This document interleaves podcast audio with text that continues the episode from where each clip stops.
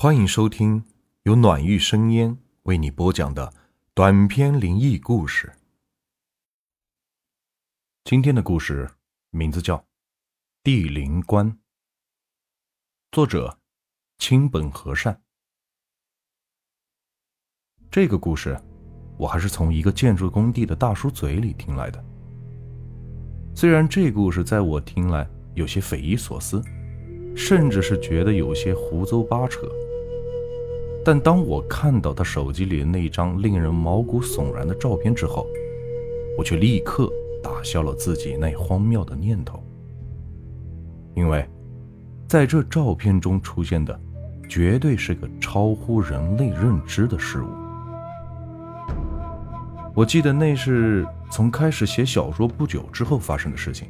当时我在旅店附近的一个饭馆里吃饭，可能也是出于个人的喜好问题。我总喜欢在飘着毛毛细雨的天气中出去走走，浑身潮湿的感觉能让我变得是非常的清醒。在这种状态下，我的脑袋里总会莫名其妙地飘出一些有助于创作的灵感。于是我就会找个地方先坐下来，并用手机快速地记录下脑袋里闪过的灵感。而那个大叔，就是我在饭馆里见到的。记得当时他满脸的愁容，面前的饭桌上摆着不计其数的空酒瓶，在酒精的催化下，两股红晕逐渐地从他那充满着沧桑与皱纹的黝黑脸颊下泛出。但令我感到有些诧异的是，在他忧愁的脸色中，还夹杂着惊慌的神色，即使眼神有些萎靡。但却仍在四下的转动着，似乎是在害怕着什么莫名其妙的东西会突然间靠近他。我这个人在面对未知的事物的时候，总喜欢刨根问底，当然今天也不例外。于是我就在这大叔的面前坐了下来，而在我出现的一瞬间，大叔整个人就像是惊弓之鸟一样，砰的一声。从桌前跳了起来，眼神惊恐地看着我，而在他手里，却不知在什么时候竟然握紧了一个空酒瓶。眼前的局面有些尴尬，但对于嘴皮子利索的我来说，想在短时间内消除对方的敌意，还是很简单的。经过我简短的了解，这大叔姓黄，是在工地上开挖机的工人。本来呢，一切如常，没有任何的变故。可就在前段时间，一场突如其来的大雨，却让厄运降临在他的头上。不知大叔是夸大其词，还是确有其事。他口中所提到的这场带来的厄运的大雨，竟然只下在了工地这一片区域。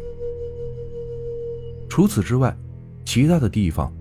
根本未曾受到任何的波及，并且在事发后的第二天，他们也曾对周围居住的人进行过询问，结果得到的答案却惊人的一致。除工地以外的其他人根本不知道当晚曾经下过这么一场雨。除此之外，更让人感到疑惑的是，是那口伴着大雨。被从地基中挖出来的暗红色棺材。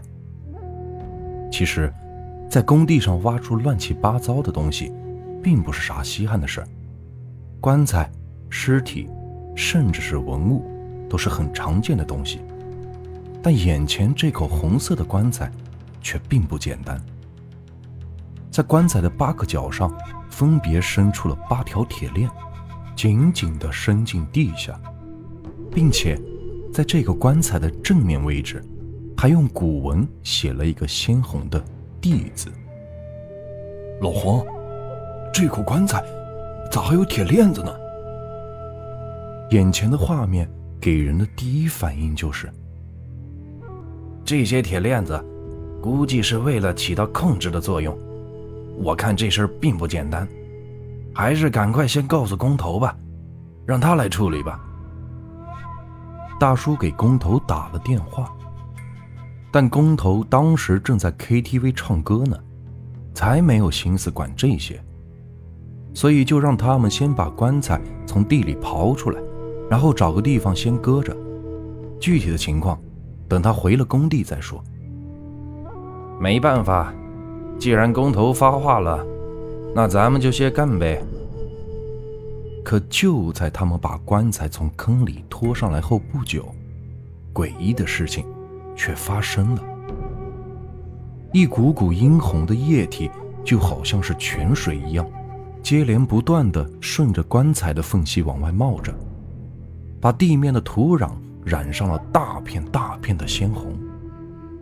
非但如此，在场的所有人还清晰的听到，在棺材里边似乎有。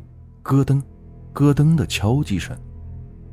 这一下子可把工人们给吓坏了，一个个就像是受了惊的猫，没头没脑的四下乱窜。大约过了几分钟后，这棺材里的动静突然间停了下来。这玩意儿不对劲呐，老黄，现现在咋整啊？咋整？我哪知道。先搁着，明天工头回来了再说。就这么着，工人们放下了手里的活，各自回去了。当天夜里，并没有再发生什么稀奇古怪的事情，但发生了这种怪事，谁都没敢睡着。整晚上，所有人的眼睛都瞪得是大大的。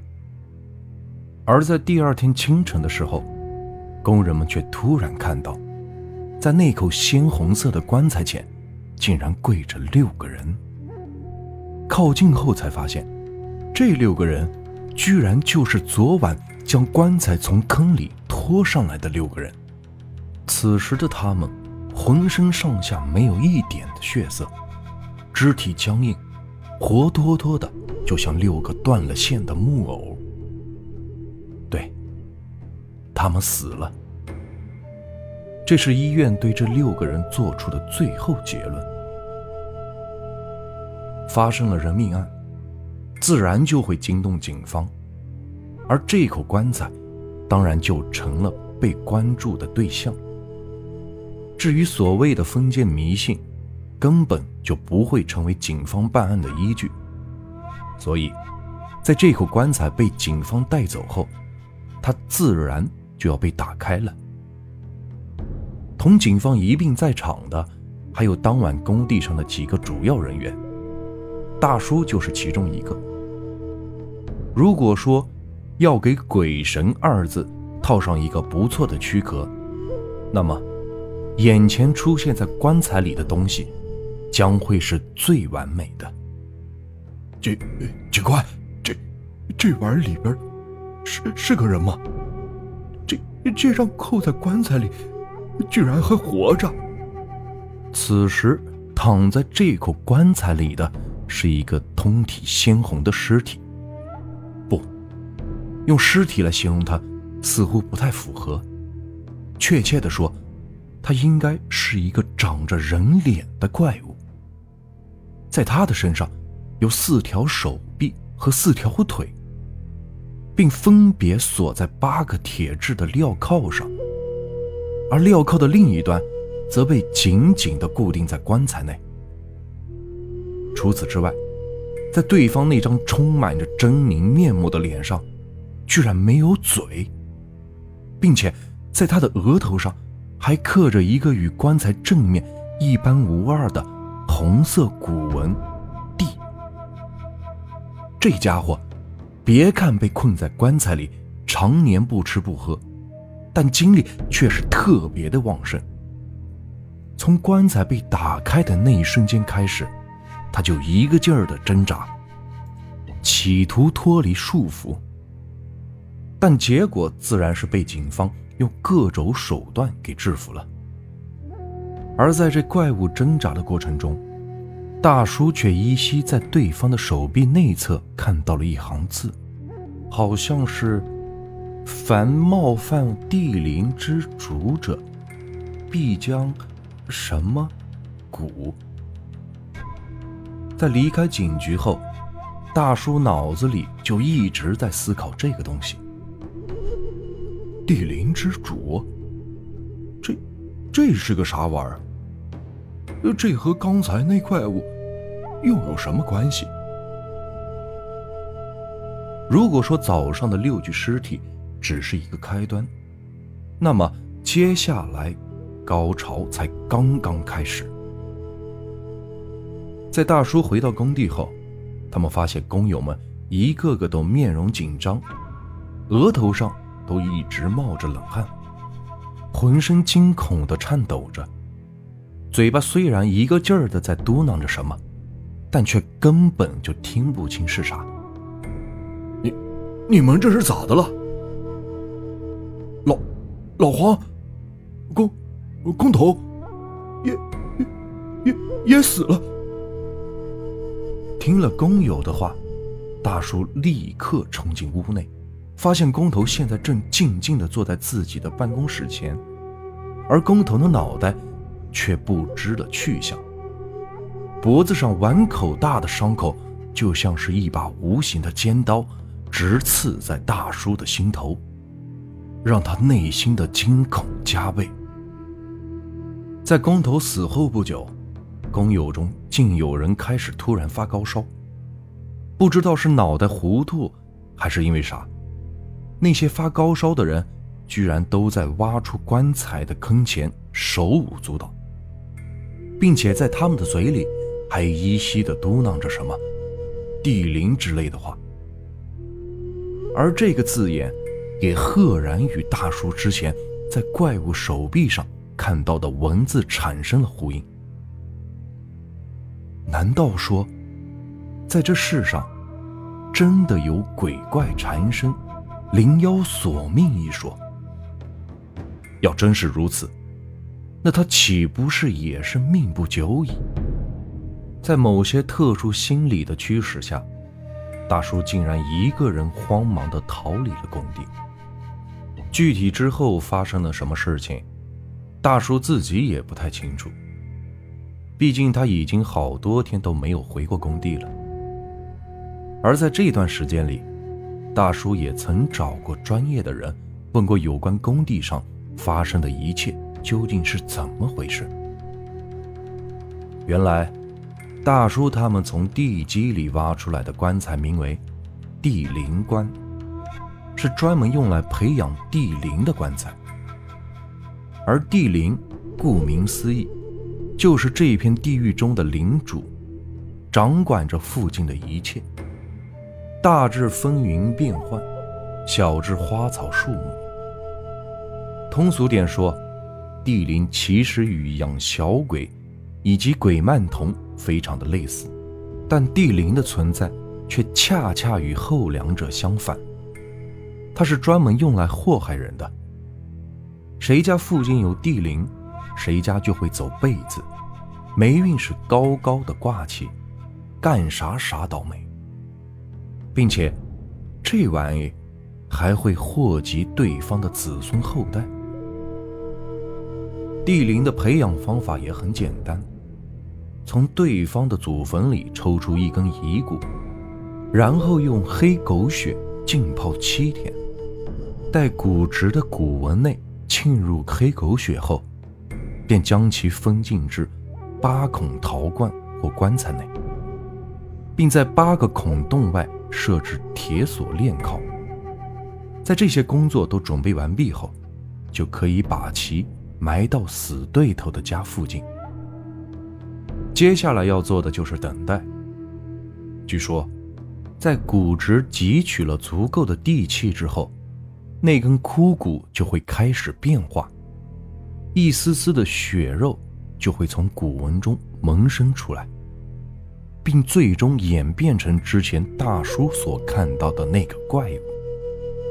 具体在这之间究竟是运用了什么原理？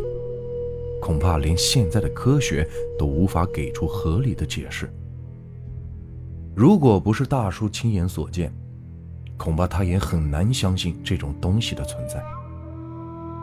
反正到目前为止，我是不太相信这玩意的真实性。毕竟一张照片也代表不了什么。而因为在地灵的培养罐中，并没有设置具体的诅咒对象，所以只要是生活在地灵所处的地狱内的人，都会或多或少的受到影响。小则诸事不顺，大则家破人亡。这也就是为什么这片地带的住户是越来越少，最终不得不沦为施工工地的原因。按照大叔嘴里所说的话来进行推测，那些涉及到此次地灵挖掘的人，恐怕都是遭受到了或大或小的灾难。而这位大叔，我从那天之后，也就再也没有见过。具体他是否还活在世上，我也不得而知。而我后来还曾去过一次大叔口中所提到的施工地。一年多的时间了，他居然还是处于施工停滞的状态。在工地里，我看不到任何人的踪迹，死气沉沉的感觉让我是很不自在。想必一年前的事情，对这地方造成了不小的影响。至于他以后是否还会被再次打开，那也就并不是我所需要考虑的事情了。本故事中所提到的地灵，仅在古书中有所记载，具体是否现在还存在，我也不得而知。至于大叔手机中存在的照片，以及所讲述的故事的是否真实性，我也不得而知。这个故事啊，就结束了。如果你们喜欢我的故事，别忘了订阅、收藏和关注我。接下来会有更多有趣的故事，感谢你们的收听。